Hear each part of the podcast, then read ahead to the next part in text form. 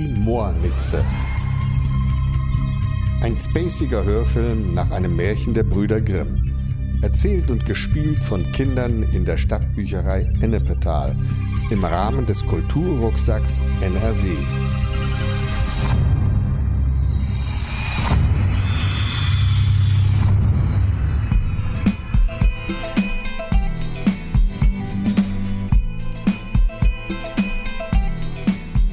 Es waren einmal zwei kleine Vogonen. Der eine hieß Musa, ein kleiner Junge. Die andere hieß Santana und war seine Schwester.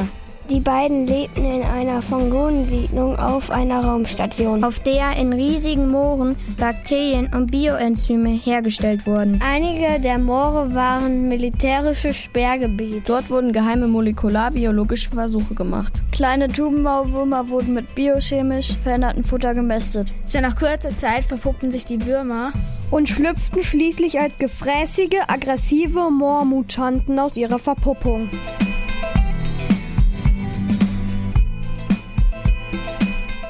ohne dass man ihnen den Grund sagte, war allen Vogonen der Zutritt zu diesem Sperrgebiet strengstens verboten. Aber wie das so ist, was verboten ist, macht gerade scharf. Eines Tages schlüpfte Musa und Skantana durch ein Loch in der Abschirmung in das Sperrgebiet.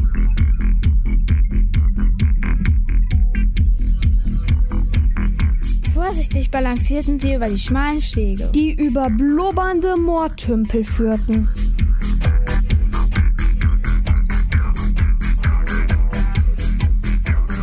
Auf dem schlammigen Grund der Tümpel verharrten die Moormutanten und warteten darauf, dass sie gefüttert werden. Die Moormutanten zu füttern war die Aufgabe von einer Gruppe Moornixen. Moornixen sind Zwitterwesen, die sowohl unter Wasser als auch an Land leben können. Sie haben verschrumpelte, hässliche Altweibergesichter, eine warzige, schleimige Haut, einen etwa 50 cm langen Fischschwanz, kurze, watschelige Froschbeine und zwischen ihren Zehen und Händen Schwimmhäute. Das auffälligste ist ihr Gestank. Sie dünsten permanent einen überriechenden Geruch nach faulen Eiern aus. Und zwar so extrem, dass selbst die Moormutanten sich vor Entsetzen tief in den Schlamm wühlten und erst nach Tagen wieder hinauskamen. Und zwar dann, wenn mal eine der Moornixen beim Füttern aus Versehen in einen der Tümpel fiel. Als Musa und Santana vorsichtig über die Stege balancierten, wussten sie weder etwas von den Moormutanten noch von den Wassernixen. Ey, ich glaube, da unten ist was, sagte Musa, der sich hingehockt hatte. Er versuchte, die Algen an der Wasseroberfläche beiseite zu schieben, damit er bessere Sicht auf den Grund des Tümpels hatte. Santana hockte sich dazu. Was denn? Ich sehe nichts. Und dann passierte es. Musa beugte sich noch ein Stück weiter nach vorne, verlor das Gleichgewicht und plumpste in den Tümpel.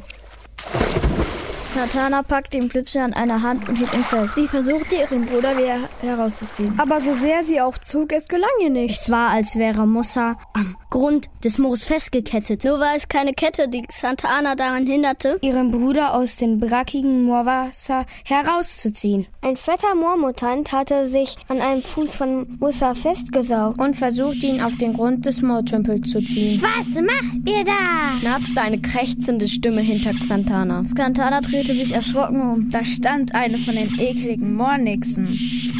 Bitte helfen Sie mir, jammerte Xantana. Mein Bruder, ich kriege hier nicht mehr raus. Da, da ist was. Da ist was, da ist was. Äffte die Mornixe Xantana nach. Natürlich ist da unten was. Mutanten sind da unten. Die Mornixe kamen ganz nah an Xantana heran. Xantana dachte, sie würde keine Luft mehr kriegen. Der Gestank der Mornixe war so schauderhaft. Und jetzt darfst du dreimal raten. Fuhr die Nixe krächzend fort. Was Moormutanten mit Vorliebe verstehen. Speisen. Nein, bitte! flehte Santana. Ich will nicht, dass mein Bruder. Ja, ja! unterbrach sie die Moornixe. Jetzt hör schon auf zu jammern. Das ist ja nicht auszuhalten. Die Nixe griff ins Wasser, packte Mussas Hand und zog ihn aus dem Wasser. Obwohl Xantana wegen des miesen Gestanks der Moornixe kaum atmen konnte, versuchte sie freundlich zu lächeln und sagte: Vielen Dank für Ihre Hilfe, das war sehr nett. Die Moornixe verzog abfällig ihr Warzengesicht. Nett? krächzte sie. Na, du bist vielleicht lustig. Meinst du, ich habe das umsonst gemacht? Ihr werdet für mich arbeiten. Ab jetzt seid ihr meine Sklaven. Aber Nix aber. Los, mitkommen. Sie packte die kleinen Vogonen und zerrte sie hinter sich her.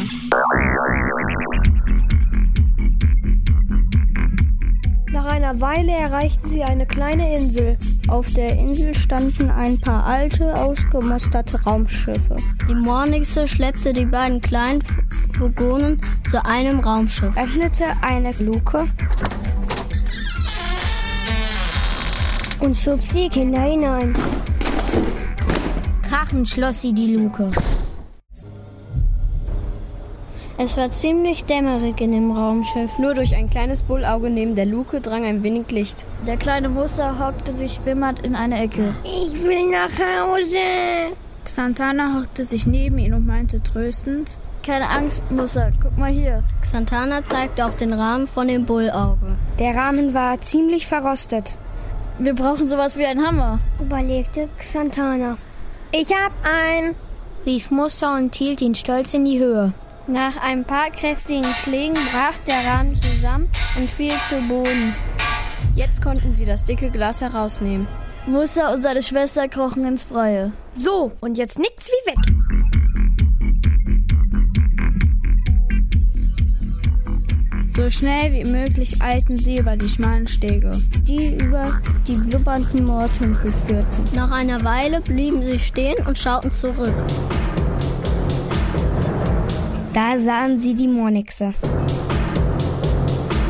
Mit ihren krummen Froschbeinen Watschelte sie im Affenzahn hinter den beiden Vogonen her. Endlich hatten die kleinen Vogonen den Zaun erreicht. Voller Schreck sahen sie, dass jemand das Loch repariert hatte. Santana warf einen Blick zurück. Die Mornixe kam immer näher.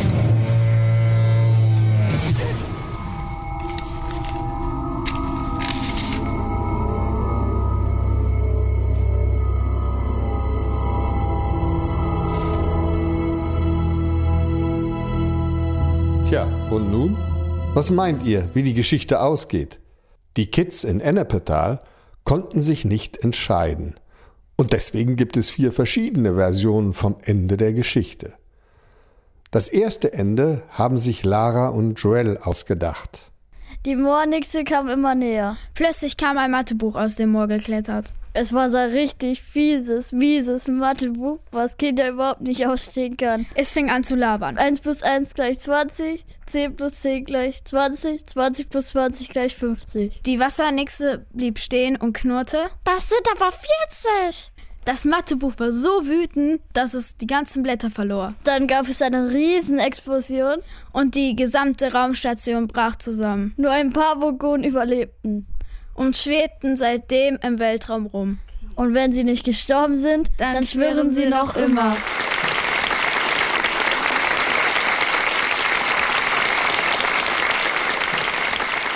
Das zweite Ende stammt von David und Alexander. Schließlich stand die stinkende Moornixe vor den kleinen Vogonen. Mit krächzender Stimme schrie sie: Hab ich euch! Plötzlich rutschte die Moornixe aus und fiel in ein Moorbecken. Sie versuchte, aus dem Moor wieder herauszukrabbeln. Ah. Aber plötzlich hielt sie der riesigste Moormutant fest, den sie je gesehen hatte. Er versuchte, sie aufzufressen. Sie versucht, dem Mutanten schwimmend zu entkommen. Aber er ist ein harter Gegner. Doch es gelang ihr zu entkommen Sie kroch aus dem Becken. Die kleinen Vogonen waren in der Zwischenzeit abgehauen. und hatten sich in Sicherheit gebracht. Und seitdem sind die kleinen Vogonen nie wieder, Auf solche gefährlichen Entdeckungstouren gegangen. und wenn sie nicht gestorben sind, Dann, leben sie noch heute. Da, da, da, da, da, da.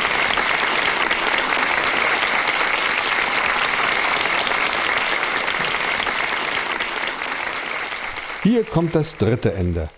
Ausgedacht von Tim, Jonas und Mika.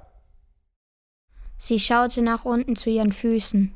Oh, TNT!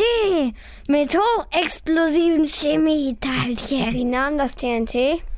und schleuderte es in Richtung der beiden Vogonen. Es gab eine riesige Explosion. Bumm. Von den Vogonen blieb nichts übrig als heiße Luft.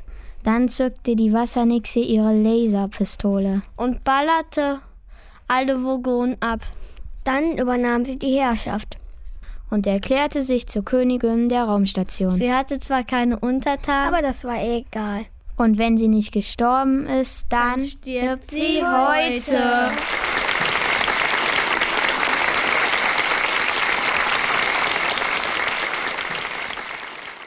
Das vierte Ende haben sich Laurin, Alexander und Gianluca ausgedacht. Da sahen Santana und Musa, dass da was vom Himmel fiel. Es landete direkt vor ihren Füßen. Es sah aus wie ein neumodisches Smartphone. Musa staunte.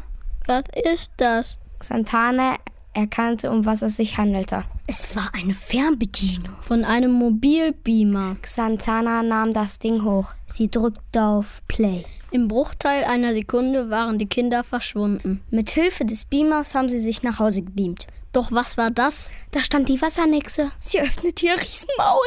Und wollte die beiden Vogonen fressen. Da wachte Xantana auf. Erleichtert atmete sie auf.